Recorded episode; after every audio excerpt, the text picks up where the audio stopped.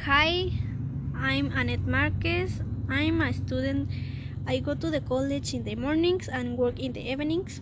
I like learn new things, but for my responsibilities, it's a little difficult.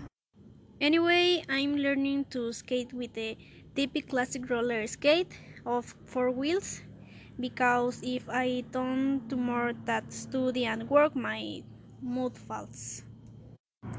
The reading is a habit that I keep in my life continually.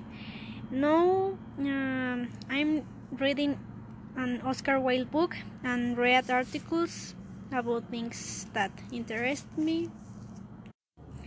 I'm not from here, so I have had the opportunity to meet new people, especially in my current job. In a short time, I take care of of them.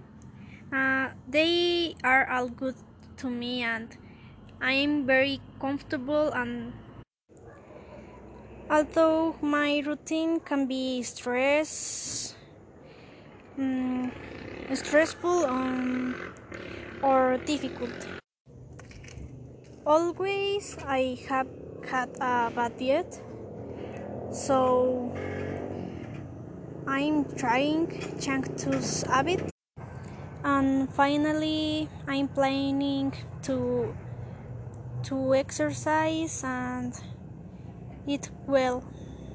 Mm. and I am also practicing practicing my English continually. I listen music music in English every day I try to be in English and Spanish, so I learn words and their meaning, and I'm learning to play chess. Thank you very much.